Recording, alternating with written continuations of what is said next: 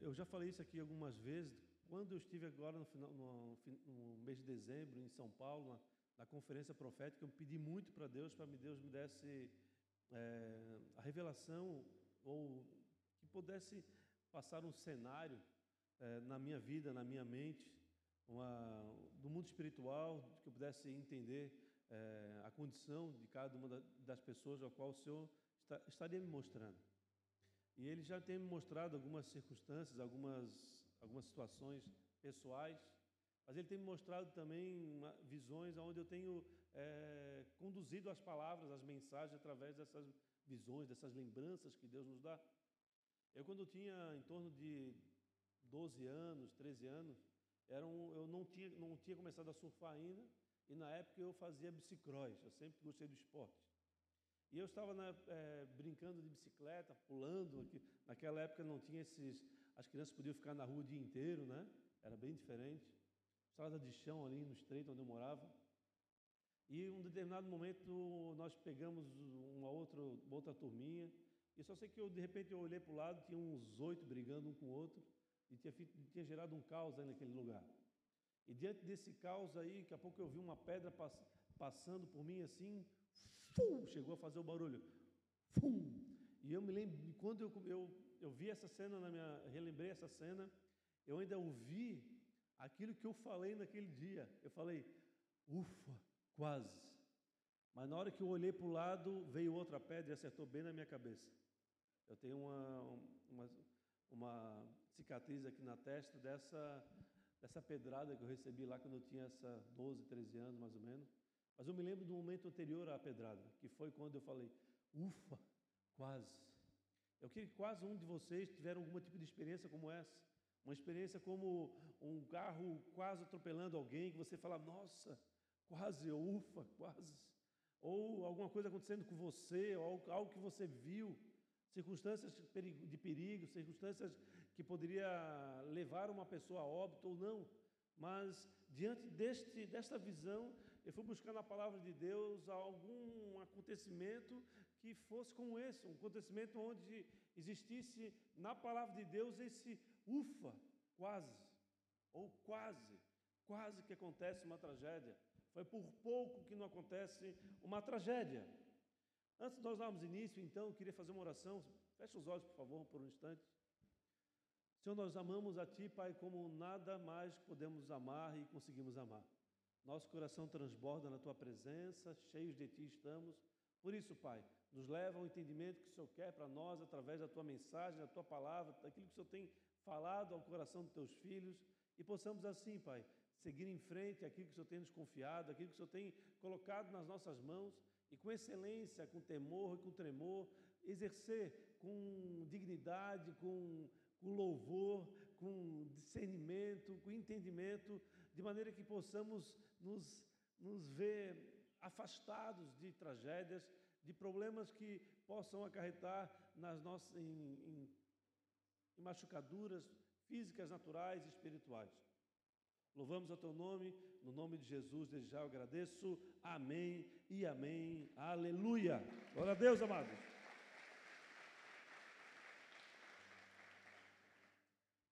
Abra comigo no livro de 2 Reis, no capítulo 4. Capítulo 2 Reis, capítulo 4, versículo 38. Esse capítulo é um capítulo que eu já estudei demais. Eu, já, eu amo a história dos profetas, eu sempre achei muito interessante a maneira que eles se posicionam, a maneira que eles realmente eles colocam a vida deles em risco para fazer a vontade de Deus. E a vida de Elias eu tenho estudado há bastante tempo, fiz três pregações em dezembro, ou, ou de novembro para dezembro, e, eu, e, depois eu fiz mais uma pregação sobre Eliseu, que é a sequência de Elias, e hoje Deus me mostra esse detalhe nesse texto. Eu quero mostrar para vocês uma, uma, visão diferente que eu nunca tinha percebido, mas Deus me levou a perceber nesta, neste, neste dia. No livro de 2 Reis, no capítulo 4, versículo 38, está escrito assim: Depois Eliseu voltou a Gilgal. Nesse tempo, a fome assolava a região. Quando os discípulos dos profetas estavam reunidos com ele, ordenou ao seu servo. A quem ele ordenou? Ao seu servo. Amém? Põe o caldeirão em outra versão, ponha a panela grande no fogo e faça um ensopado para este homem. Está falando para que um, um dos seus servos fizesse, uma, uma, uma, através de uma panela grande, um ensopado para todos aqueles é, profetas ou discípulos de profetas que estavam reunidos. 39. Um deles, já não é mais o servo, observe o detalhe, foi ao campo apanhar legumes e encontrou uma trepadeira. Apanhou alguns de seus frutos e encheu deles o seu manto. Quando voltou, cortou-o em pedaços e colocou-os no caldeirão do ensopado, embora ninguém soubesse o que era. O ensopado foi servido aos homens, mas logo que provaram, eles gritaram: Homem de Deus, a morte na panela. E não puderam mais tomá-lo. Então Eliseu pediu um pouco de farinha, colocou no caldeirão e disse: Sirvam a todos. E já não havia mais perigo no caldeirão. Mas esse texto, como eu falei, é um direcionamento do Senhor sobre algo que aconteceu, não aconteceu uma tragédia por muito pouco. Homem de Deus, a morte na panela. Ufa, quase aconteceu uma destruição, a morte ali, estavam reunidos 120 homens naquela, naquela, naquela reunião, e todos eles certamente iriam morrer. A morte, através daquela, daquela planta chamada colossíntidas, era uma morte que viria através da intoxicação alimentar. E isso, né, no primeiro estágio, daria é, desidratação. E para quem morava naquela região árida, com pouco acesso à água, com pouco acesso, não tínhamos alimentos, alimentos e medicamentos adequados como nós temos hoje, são pessoas que seriam é, frágeis ou rapidamente elas iriam sucumbir a essa, esse, esse drama ou essa tragédia. Não é que nem hoje, quando você é, tem, passa por uma intoxicação alimentar, você tem acesso a uma UPA, a um, a um, a um hospital, ou até mesmo a medicações que retêm o líquido que você consegue é, recuperar rapidamente. Alguns casos são, são mais intensos, mas aqueles mais simples, eles sim, são tratáveis de uma maneira muito simples nos dias de hoje. Mas aqui, neste tempo, nessa situação, nesse tempo de aridez, a, é, o trabalho de, de, de gerar a cura sobre uma intoxicação alimentar era muito complexo, era muito difícil. Portanto, podemos ver aqui, amados, duas situações a princípio. A primeiro, o vacilo de um, de um homem que seria um servo de Deus, que foi direcionado para colher legumes e retornar e fazer uma, um, uma ensopado, né, ali fala o termo, um ensopado, mas ele coloca também o detalhe da panela grande. Ele não falou, não, faz um ensopado, ou faz um ensopado de, de brócolis, onde de, ah, de qualquer coisa. Não, o texto fala: faz, pega uma panela grande e faça um ensopado para 120 homens com os legumes que você vai colher. Amém? Esse é o primeiro fato. Houve o vacilo de alguém passando para o terceiro a sua responsabilidade. E o segundo ato é a intervenção de Deus vindo com a purificação daquele alimento. Mas, amados, sempre haverá um caminho por onde a morte ela tem acesso às nossas vidas se nós não cuidarmos com aquilo que nós fazemos ou aquilo que nós pensamos. Porque no, Antigo Testamento era necessário que nós fizéssemos um ato, um pecado, para que pudéssemos ter a, a morte pudesse ter acesso às nossas vidas. A morte, eu falo no sentido da, das trevas, no sentido de Satanás, aonde ele entrando nas nossas vidas, ele nos levaria a consequências terríveis, eles nos levariam a viver sobre jugo pesado, sobre condenação, sobre todo tipo de cativeiro, uma morte espiritual. Mas no, no Novo Testamento, não somente o ato é, é suficiente, não, o ato ele já não é, é o suficiente para ser considerado um pecado, só o pensamento já é considerado um pecado. Pensar e por desejar algo, por fazer algo errado, já considerando pelo Antigo Testamento, a lei de Jesus, ela é mais rígida, ela é mais, ela é mais confrontadora, digamos assim. Mas Deus trouxe um livramento. Deus ele traz livramento muitas vezes para nós, essas vidas, que sem que nós possamos perceber que ele que esse livramento nos alcançou.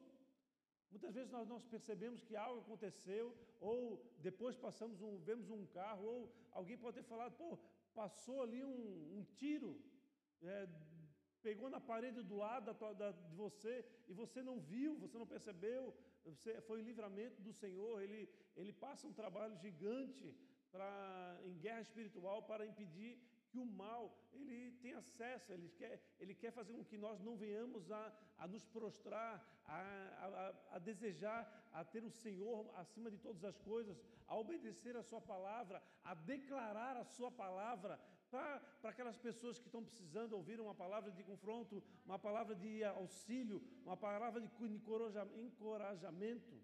Então, o exercício da fé por si só já gera todo tipo de levante contra nós. Mas posicionados, nós é, damos muito trabalho para, para o Senhor, porque, porque Ele está ali ao nosso lado e Ele garante que nós iremos concluir aquilo que foi prometido para nós. Amém? Amém, igreja? Então, Eliseu ele volta para Gilgal, para essa cidade, depois de um, de, tempo onde a fome assolava, onde a fome tomava conta daquela região. E é interessante que não somente o povo da região passava fome, inclusive os profetas, os discípulos dos profetas, estavam passando pelo mesmo problema. Então, diante de um cenário de muita fome, isso não é a realidade para nós aqui. Nós não conhecemos essa realidade. Nós não conhecemos a realidade onde nós não temos sequer uma cama para dormir ou, ou, o calor de 50 graus durante o dia e à noite a, a menos, menos 10 graus negativo. Nós não temos essa, essa cultura de você ter que caminhar longos dias ou eh, ter para ter acesso à água. Era a cultura deles daquela época. Eles tinham que ir com um camelo, camelo, muitas vezes fazer uma jornada grande, porque a água não estava sempre em todo lugar. O, o, o poço secava, o rio secava, tudo se movimentava, ou se movimenta até hoje. No entanto, que hoje, lá naquela região, eles têm tecnologias de tirar o sal da, do mar, e, assim, perfuração de solo e assim por diante.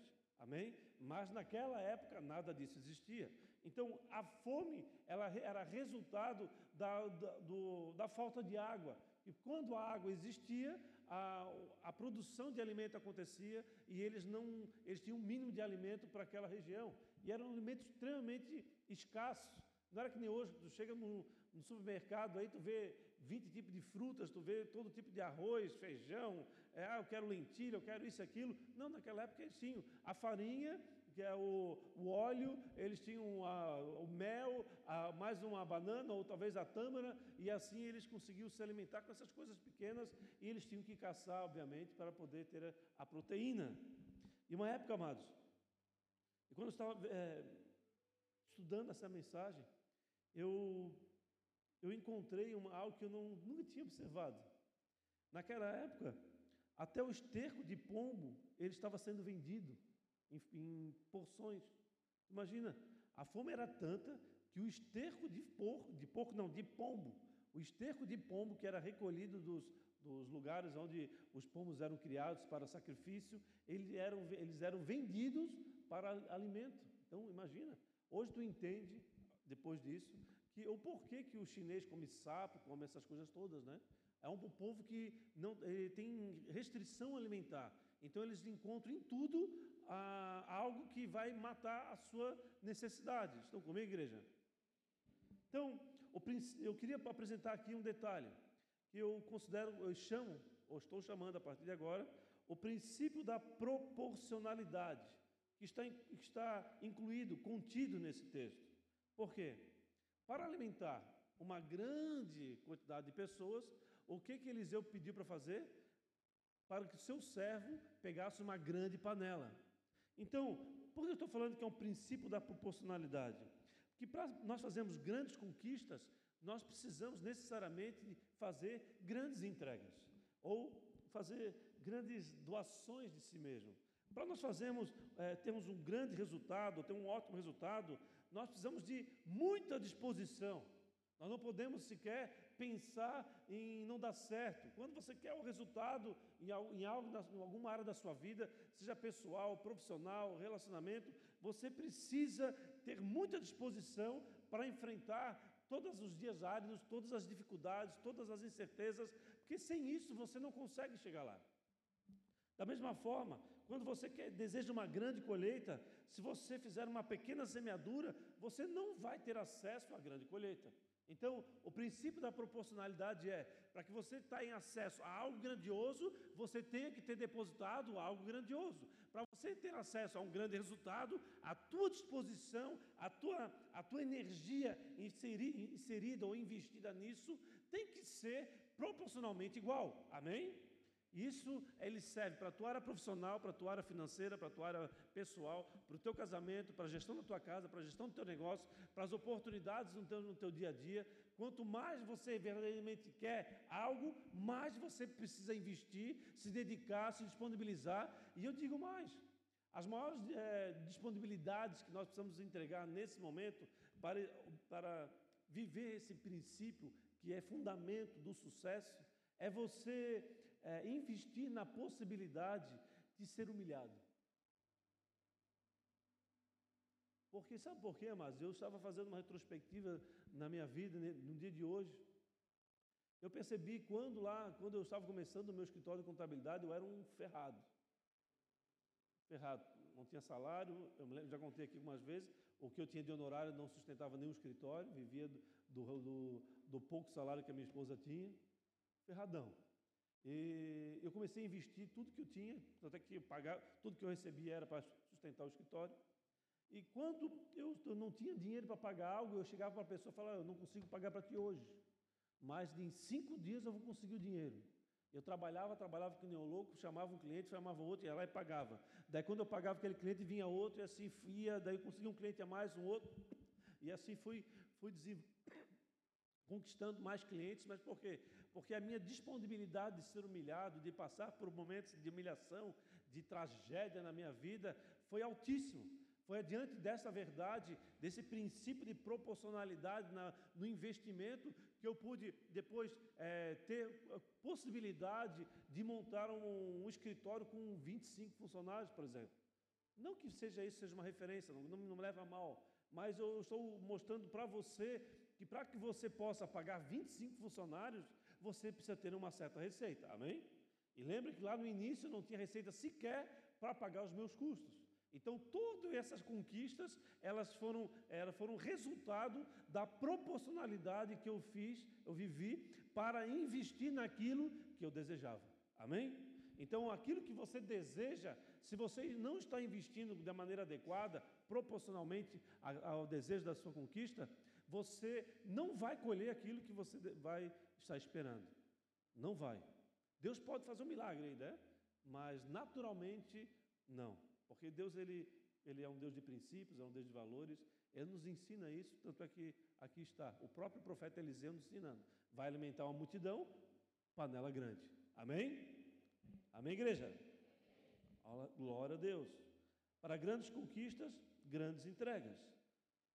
O que mais impressiona, mas é quando o, o recurso é escasso, pois o resultado é excelente. Quando você tem, não tem pouco recurso e você tem acesso a resultado excelente, é porque você realmente se entregou totalmente. É quando não há mais nada em ti que seja possível ser entregue para que você obtenha o resultado esperado. Amém? Vamos em frente então. Eliseu dá uma ordem ao seu servo: ponha uma panela grande no fogo, ou uma. Como é que falo no tempo que eu usei nesse. Caldeirão. Caldeirão. Volta aqui. Ponha uma panela grande ou um caldeirão no fogo e faça um ensopado para estes homens. Versículo 39.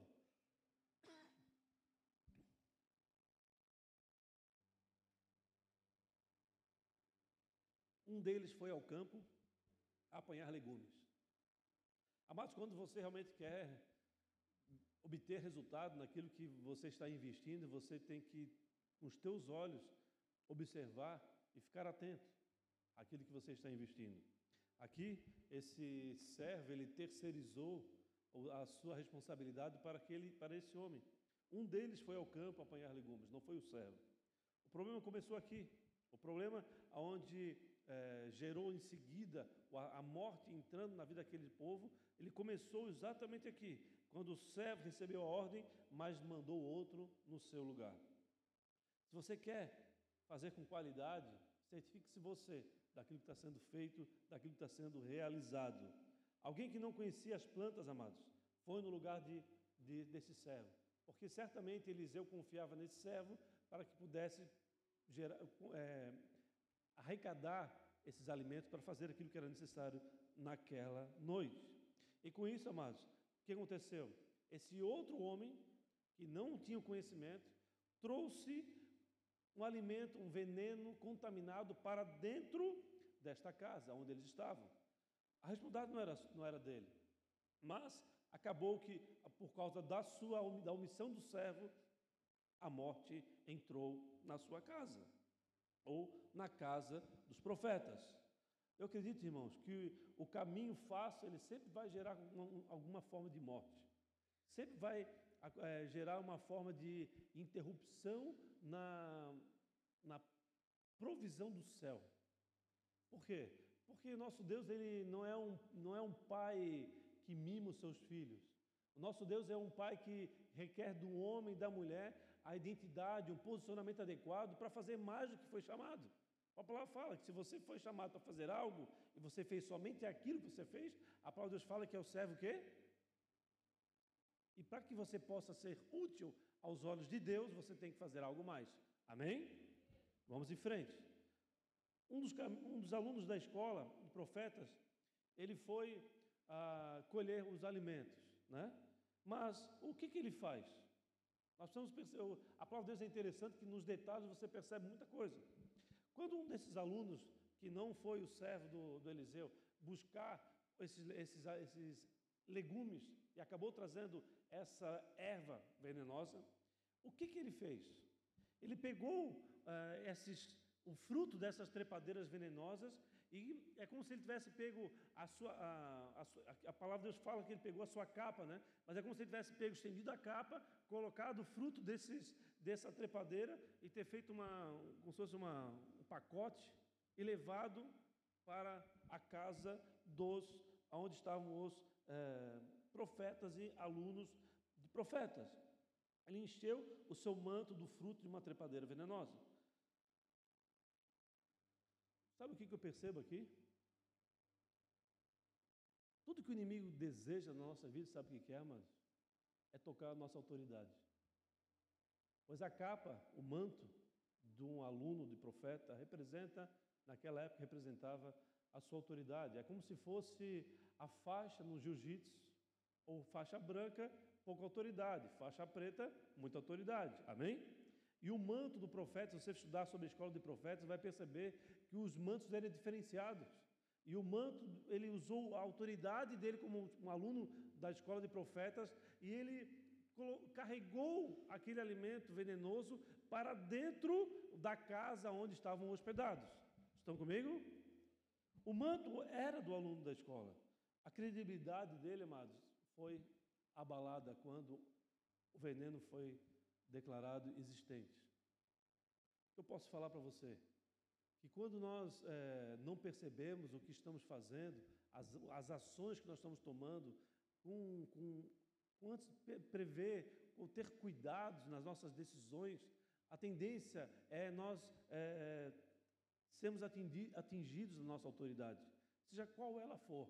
Autoridade como pai, autoridade como líder, autoridade como funcionário responsável, autoridade que você tem em alguma área da sua vida. Ah, eu não tenho autoridade nenhuma, mas eu tenho autoridade com, com aquele teu cachorro caramelo ou aquele pudo pulguento. Amém? Ah, mas tens autoridade para aquele cachorrinho lindinho, cheirosinho. Todos nós temos alguma autoridade alguma coisa. Mas quando o inimigo ele, ele entra nas nossas vidas, ele vai direto ferir a nossa autoridade. Porque quando ele fere a nossa autoridade, nós nos sentimos é, abalados, porque a credibilidade perante os outros, ela é, foi abalada. E a tendência, o que, que é, amados? É nós nos relacionarmos por credibilidade. Amém? Como, porque, onde eu posso mostrar para você?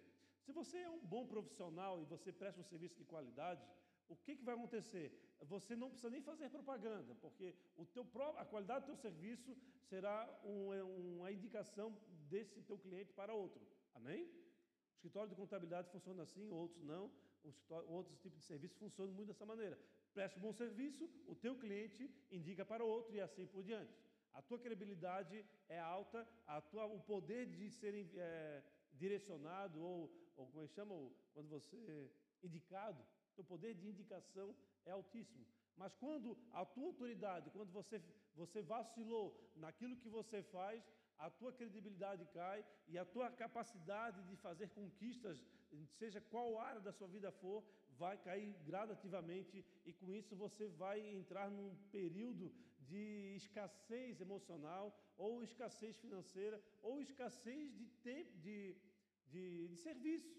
Porque algo terrível que acontece nos nossos dias também é quando você ama o trabalho que você faz, mas você tem pouco trabalho e você tem muito tempo ocioso. E esse tempo ocioso faz você ficar com pensamentos negativos, pensamentos é, equivocados, que vai fazer você, de uma certa maneira, tomar decisões equivocadas ou incomodar alguém. Um exemplo muito antigo que eu tenho, qual que é? Eu trabalhava durante o dia, de sete da manhã às seis da tarde, ia para a faculdade. Isso eu fazia de segunda a sexta, e quando chegava em casa eu ainda tinha que estudar. Então, quem faz uma faculdade e quer fazer uma, faculdade com qualidade e tá, está trabalhando, vai chegar em casa e vai estudar. O que acontecia? Estudava até meia-noite, uma hora da manhã, seis horas da manhã tinha que estar acordado para ir trabalhar novamente. Então chegava no sábado, eu estava destruído. O que acontecia? A minha esposa que ficava em casa o dia todo, a semana toda, vão passear, vão passear, vão passear. Eu falava, deixa o sol descansar um pouquinho, vão passear, vão passear. Foi quando ela começou a trabalhar que ela começou, no sábado, pelo menos, querer ficar em casa de manhã para dormir, descansar, alguma coisa nesse sentido. Então, a ociosidade, ela vai confrontar aquele que não está ocioso. Então, você entra num ambiente de confusão. Amém, querido? Estão comigo?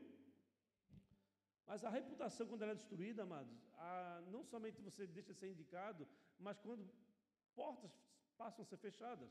Quando você faz, age de uma maneira equivocada, o que acontece? Você não é mais indicado, mas até aquele cliente que você vacilou, você não tem mais acesso a ele. Estão entendendo? Então é o que aconteceu aqui. A, a reputação desse discípulo de profeta foi profundamente é, tocada. Por quê? Porque ele assumiu uma responsabilidade que não era dele, fez aquilo que não era, não era devido, por não conhecer, por não ter. É, gestão, da, ou capacidade de gestão para fazer aquele, aquela atividade. Amém? Amém, queridos? Acredito que essa mensagem, amados, de hoje, ela representa novas oportunidades para nós de Deus sendo liberadas. Porque eu, quando começo a falar sobre esses detalhes que não são comuns, é porque Deus está mostrando para nós que o ano que nós estamos entrando é um ano que nós vamos ter vários tipos de dificuldades ou todo tipo de dificuldade. Mas as oportunidades, elas são grandiosas. É justamente num período de guerra, de caos, de luta, de, de aflições, que as oportunidades elas são postas diante de nós. E elas são postas diante de nós não porque elas nunca estiveram ali, mas é que nós passamos a ver ela, a, a encontrar elas por, por, sensibilidade, por visão, por discernimento, e elas estão todas disponíveis para cada um de nós. Amados, e o ensopado foi servido. Os discípulos, o que, que eles fizeram? Pegaram cada um potinho, um ensopado, cada um pegou uma vasilhazinha e provaram. E na hora que eles provaram, o que, que eles fizeram? A morte na panela! Homem de Deus, a morte na panela! A morte, amado, ela estava presente. As plantas venenosas, elas estavam presentes, mas elas não matavam em pequenas doses. Como falei, elas precisavam ser totalmente consumidas para ter intoxicação alimentar e ali sim gerar aquela morte trágica, trágica naquela época que acontecia. O que significa isso? O que eu percebi foi que toda vez que o mal ele é interrompido no início, ele tem a possibilidade de não afetar aquilo que você está realizando. Mas quando o mal cresce, além do início, ele já tomou posse e a tendência é a morte. Então, a palavra de Deus não pode falar sobre isso, sobre uma outra forma, seria através do pecado. A palavra de Deus fala que o pecado, quando ele é gerado, ele passa por um processo. E esse processo, no fim, leva à morte. Amém? Amém, queridos? Portanto, há necessidade de discernimento do veneno que possa estar entrando na nossa vida. Há necessidade. Nós precisamos estar com esse, com esse discernimento ligado. Nós precisamos estar olhando para aquilo que está acontecendo. Nós precisamos estar, além de tudo, não só olhando, mas quando você percebe, você não pode se calar, você tem que fazer igual os homens. Homem de Deus, a morte na panela. Quando você se cala, o que acontece? Você permite que a morte permaneça que a morte se instale e a morte vai querer e vai destruir a sua casa, a sua vida. Comece, portanto, a gritar, comece, portanto, a pedir socorro, comece, portanto, a pedir auxílio. Não permaneça calado, porque quando nós nos calamos, o mal ele cresce, o inimigo oculto sempre irá prevalecer. Amém, amados? Quando eu estava pensando nisso, me veio outra, outra imagem. Outra imagem. Quando nós não, não pedimos socorro, quando nós não abrimos a nossa boca para pedir socorro, eu, eu vi um, alguém, é, como eu já falei para vocês, eu já eu tive o privilégio de salvar diversas pessoas de afogamento. Na época que eu pegava onda, volta e meia eu encontrava uma família, uma criança, um jovem, no meio das espumas, com a cabeça já já enterrada na água, não, não tendo mais qualquer possibilidade de se salvar por si só. E eu consegui tirar várias pessoas para fora da água. Mas teve uma vez que eu estava voltando, voltando para o fundo, passando pelas espumas, e eu olhei um cabelinho assim do lado, na espuma branca. E eu olhei que dali eu achei estranho, eu cheguei mais perto, era uma pessoa que já estava funda dentro d'água, já estava afundada, já estava com a cabeça dentro d'água, tipo assim, já estava completamente agonizando naquele local, amém? Que aconteceu? Naquele momento, eu puxei ele para cima. Mas aquele que se cala é como se fosse alguém que permanecesse no fundo, sendo afogado e não tem a possibilidade de auxílio de ninguém. A pessoa fica agonizada ali e não, não tem mais como se defender, e a, a, o que está envolvendo, envolvendo ela é algo mais poderoso, mais denso, e vai puxar para o fundo, porque essa é uma força centrípeta. Porque o que deixa um homem no, no, no, no alto da, de um mar ou de um rio é o que? É o pulmão cheio de água, de ar, quer dizer. Quando o teu pulmão está cheio de água, tu vai para o fundo. Então, alguém que não pede socorro, que está agonizando sozinho, vê a morte, vê a enfermidade, vê algo entrando na tua história, vendo um desejo terrível entrando no teu coração, talvez é, algo está começando. Mas você tem que abrir, abrir a, tua boca, pedir auxílio, porque senão o, o inimigo oculto ele vai prevalecer. Amém, amados? E a gritaria começou. Elias começou, Eliseu foi chamado, homem de Deus, começaram a gritar. O que, que Elias fez? Deixa, separa esse alimento, traz a farinha, traz a farinha. O que, Elias fez? Desconsiderou o alimento individual e colocou toda a farinha direto naquela panela grande. Isso representa para mim, sabe o que é?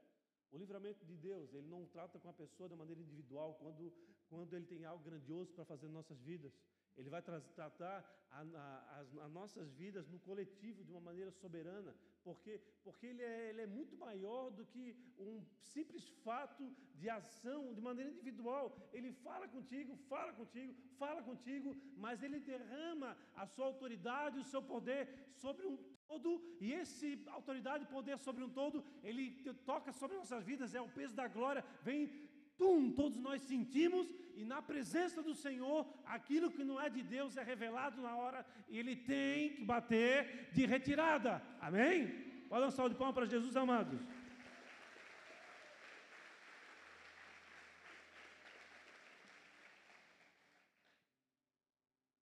O interessante é que não fizeram outro ensopado, né?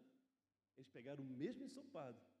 Eles pegaram aquele ensopado que estava cheio de veneno e Deus purificou aquele ensopado. Mas aqui fala, não fala sobre é, refazer algo, renovar algo. Não, ele está falando sobre reforma.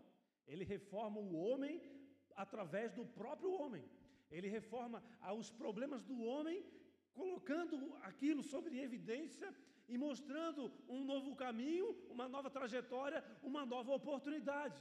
Isso vem de Deus. Porque Deus ele pega você, você foi escolhido, você foi criado, você foi gerado desta maneira, você só não sabe quem você é, ou você esqueceu de quem você é, e longe da tua identidade, você não consegue se defender. Longe da tua identidade, tu vai para o fundo da água e não vai conseguir nadar, porque a tua identidade não é de nadador, a tua identidade é de corredor. Então você vai correr muito bem na, na estrada, mas na água vai se afogar. Então, quando nós estamos fora da nossa identidade, identidade, aquilo que Deus está fazendo em nossas vidas e através de nossas vidas, perde a sua força, perde o seu valor e a gente não consegue ver, ver sequer o mal entrando na nossa casa, nas nossas vidas. O que, que mudou então? Deus entrou e transformou morte em vida. Ele purificou o que estava envenenado em vida. Mas Deus já estava naquele lugar. Somente a percepção da morte que foi permitida que eles reconhecessem que estava invadindo a vida deles. Mas, amados, para encerrar, eu quero só falar um detalhe. A história conta que após esse ato de Eliseu purificar aquele alimento, chegou um homem de longe. Veio um homem de longe, caminhando de muito longe. E esse homem ele veio trazendo um presente para Eliseu. Olha que interessante. Versículo 42, volta no telão aqui, por favor. Segunda Reis 4, 42. Veio um homem de Balsaliza. Eu tentei encontrar esse lugar aqui, eu não encontrei. Mas ali no, nos estudos dos, dos é, exegeses, né, do, do exegese daqueles livros que eu tenho lá na minha casa, ali conta que é mais ou menos uns 60 a 70 quilômetros entre Gilgal e Balsaliza. 60 quilômetros a pé, no sol escaldante, é bem longe, não é? Sem, no dia, para nós já é longe, imagina naquela época. Então esse homem que veio de longe, trazendo ao homem de Deus 20 pães de cevada, é o cacetinho, amém? Para o gaúcho, né? Quem sabe o gaúcho sabe que é o cacetinho, é o pão d'água. Ele veio trazendo ali os 20 pães de cevada, feitos dos primeiros grãos da colheita, aonde sai o título dessa palavra, os pães, os pães da primícia. Amém? O homem de Deus, não, o, o homem veio de longe trazendo presente para Eliseu e trouxe esses pães de cevada feitos da primícia, dos grãos dos primeiros, dos primeiros grãos da colheita. E também algumas espigas verdes. Então, Eliseu fez o quê? Ordenou ao mesmo homem que havia errado, ao seu servo, a mesma pessoa que tinha vacilado lá atrás, que fizesse o quê? Sirva a todos. Uau! Eu amo profético, amados. Eu amo profético. Porque sirva a todos. Quem, o presente era para quem? Eliseu. Quem que comeu o pão? 120 homens. Ou seja, Eliseu deve ter ficado com uma fatia. Amém? O que isso representa? O que Deus falou comigo? Irmãos, Deus ele tem novidade para todos aqueles que o buscam. E essas novidades, elas não são novidades de vida, mas novidades que ele já liberou sobre nós. Ah, lá no livro de Apocalipse, o João, quando estava no, lugar de, de aflição, ele conseguia ver coisas maravilhosas que foi o próprio livro de Apocalipse. Em determinado momento ele falou: tudo já está feito. Amém?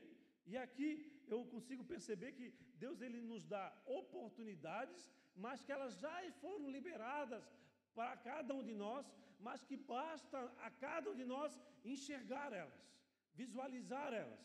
E as oportunidades elas estão diante de nossos olhos, elas estão diante das nossas vidas, só que nós precisamos, Senhor, me ajuda. Você pedir socorro, Senhor, eu não estou conseguindo fazer sozinho, eu não estou conseguindo sair desse enrosco, eu não estou conseguindo sair dessa falência, eu não estou conseguindo sair desse problema conjugal, desse problema com meu filho, com a minha mãe, com meu pai, eu não estou conseguindo, me ajuda, Senhor. E Senhor, Ele vai te trazer uma novidade, vai trazer uma presença, um presente para você, que será alguém que será enviado por Ele para que você possa ser alimentado com o pão da vida. Amém? Deus ele vai, derramar, ele vai de, liberar para você, amado, nesses dias, um novo insight. O que é um novo insight? É um novo, uma nova sacada, é o check. É quando você está fazendo algo e está tá desperdiçando o, o, alimento na fabricação de pão e Deus pega assim, eu vou, você vai fa fabricar uma ferramenta que vai impedir desse desperdício acontecer no teu negócio em uma, uma fechadura dobrada ou uma ferramenta dobrada que não custa nada, que já estava jogada velha, ela vai fazer o processo que você estava gastando horrores e você teve esse insight, essa conexão, uma nova percepção, um novo talento, que elas estarão transbordando sobre as nossas vidas nesses dias. Eu queria que você olhasse para mim aqui um minutinho. Sabe quando aqueles homens eles experimentaram aquela, aquele ensopado, o que, que eles fizeram? Azedo. Né? Eles sentiram no, na boca o veneno. Amém? O que, que eles fizeram na hora? Na hora gritaram: a morte na panela. E eu acredito, amado, que esse gosto amargo que vem para anunciar o perigo, ele virá sobre nós nesses dias. Por quê? Pois Deus é conosco. Deus ele nos está livrando de, do acesso do mal nas nossas vidas. Ele está dizendo, cara, tu estás vacilando, tu estás baixando a guarda, tu estás baixando a guarda, o inimigo está vindo e tum na orelha. Daí tu baixa a guarda, o inimigo vem tum na baixa da orelha. Ei, ei, ei, estás vacilando, fica ligado, porque se você precisa estar atento, bater mais para pagar menos. Ou seja, no mundo espiritual, você precisa ter entendimento, buscar me dá discernimento de espírito, que eu possa discernir a, a, intenção dos corações, ou pelo menos ficar sensível ao aquilo que está acontecendo, para saber o que eu devo fazer, da maneira que eu devo me posicionar. Amém, amados? Isso é no teu trabalho, é no teu negócio, é na tua casa, é na rua onde você está andando, é no, na proposta que você tem, na, na, no calote que você ganha do teu negócio, do teu serviço. A pessoa ficou para te pagar, falou: não vou te pagar, porque tu não fizesse isso, aquilo, aquilo outro, mas era algo que você não tinha combinado com ele, e esse tipo de circunstância vem para você crescer em estatura, maturidade, conhecimento de Deus, para se tornar o homem, para se tornar a mulher que você foi gerado para ser. Amém? Amém, queridos? Abra a boca e agradeça ao Senhor. Com atitudes e não com palavras. Jesus é o pão vivo que desceu do céu. João 6,51. Eu sou o pão vivo que desceu do céu. Se alguém comer deste pão, viverá para sempre. Este pão é a minha carne, que eu darei pela vida do mundo. Amados, sabe aquele cara abusador de várias mulheres, aquela pessoa que fez os piores maus da humanidade, Deus veio por ele também. Amados, o nosso Deus, ele, ele se move através do amor. O amor rompe barreiras, o amor cura, liberta. O amor, ele constrange. O amor transforma ah, corações duros e corações de carne. O amor gera conexões o amor faz com que nós venhamos a falar a verdade para aquele que está ao nosso lado. O amor ele é o próprio Senhor se manifestando em nós. E eu entendo que Jesus é a primícia de Deus. Ele realmente é o pão da vida. Ele é o socorro bem presente. Ele é aquele que quando nós clamamos, ele está ali presente ele está comprometido comigo e com você, de que as promessas que ele derramou sobre a tua vida, o propósito que ele, que ele concedeu a você, fazendo você ser gerado no ventre da sua mãe, ele está comprometido com que tudo ocorra bem e que tudo aconteça conforme ele deseja. No entanto, nós somos tendenciosos a fazer a nossa própria vontade, fazer as nossas próprias escolhas, nos encher de amargura, nos encher de, de circunstância na cabeça, no coração, olhar para, para aquele que estava nos ferindo como um inimigo, mas na verdade a palavra Deus fala: ore para o teu inimigo, a palavra Deus fala: olhe para aquele que está necessitado, para a viúva, aquela que não tem ninguém por ela, e nós estamos muitas vezes olhando para essas pessoas como alguém que não são necessárias ou fazendo vista grossa, né? tirando a mão. Isso é um pecado gigante diante do Senhor. O mal está entrando dentro da nossa casa. Por isso, amados, nós estamos vivendo nesses dias um tempo onde haverá uma temporada de novas oportunidades nas nossas vidas. Nós iremos viver isso, eu tenho convicção disso. E eu acredito que toda palavra liberada do altar, qual que Deus tem gerado no coração daquele que está ministrando, ela, ela gera vida ela gera eh, conexões, ela gera eh, transformações, ela vai se conectar na vida de vocês se vocês serem aplicados, buscarem o princípio da proporcionalidade, buscarem estar atentos ao ensinamento que Deus nos dá, para que nós possamos é, não permitir que o mal invada o nosso coração, nossa mente, a nossa casa, os nossos relacionamentos, por quê? Porque Ele está ali para nos destruir, está ali para nos matar, e Deus Ele está nos livrando dia após dia dia após dia. Só que ele, muitas vezes, ele vai permitir que você sinta o gosto desagradável na boca, para ele ver, olha até onde você chegou. Olha até onde você chegou, seu vacilão, seu tolo. Não é mesmo? Em seguida, amado, Deus vem com a sua purificação. Deus vem com a possibilidade de nós refletir os nossos erros, os nossos, nossas escolhas. E somente depois que ele, de ele passar, pelo, levar a cada um de nós pelo processo, nós refletimos o que nós fizemos, nós somos é, abatidos muitas vezes, entrando em ambientes de aflição. Somente depois nós passarmos por tudo isso, passarmos por processo onde Ele permite passar, depois de nós sentimos o gosto amargo na nossa boca, vendo que a morte chegou muito perto de nós, é que quando Ele se apresenta na Sua presença e nos alimenta e nos traz para si. Fala, filho, eu sou contigo. Dependendo da circunstância, eu estou contigo. As dificuldades virão, a glória do homem vai querer encontrar o teu coração, você vai querer atrair a glória para ti, isso é um pecado gigante. Trabalhe todo tipo de sentimento no teu coração para que você dê a glória para mim, somente a mim, eu não divido a glória com ninguém. E aqui nesse tempo, cabe a você exercer com excelência, com, com dignidade, com zelo, aquilo que eu te confiei, pois lá na frente, lá no céu, não haverá, não haverá choro, não haverá lágrimas, não haverá tristeza, não haverá todo tipo de sentimento que você pode encontrar no livro de Apocalipse, no capítulo 21. Não haverá choro, por quê, amados? Não haverá tristeza, por quê? Não haverá luto, não haverá morte, não haverá desentendimento. Tudo vai ocorrer bem, porque nós estaremos na presença do Senhor e Ele garantiu que isso ia acontecer.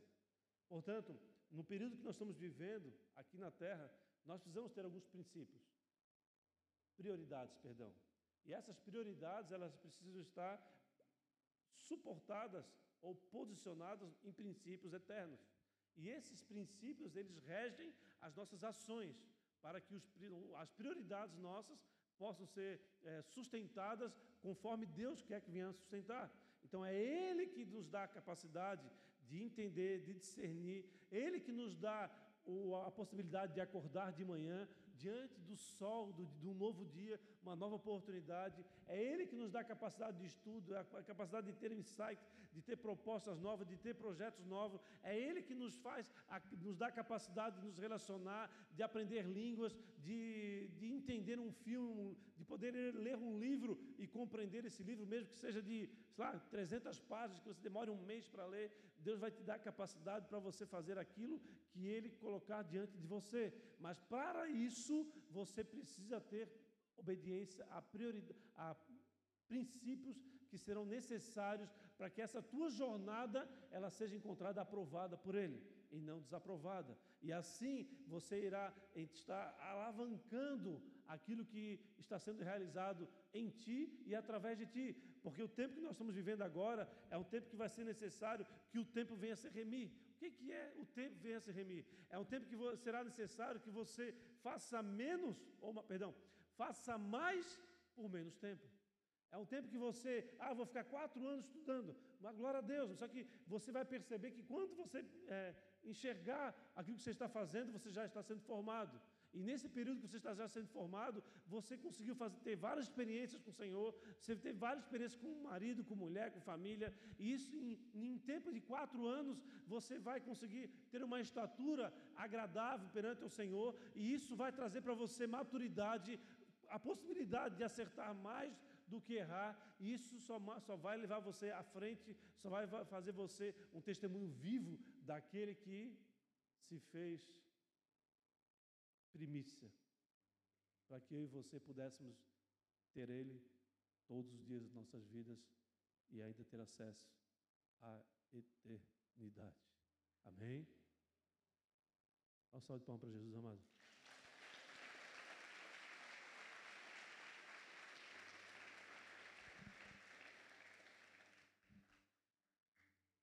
Baixa a cabeça, faz favor. Feche os olhos, por favor.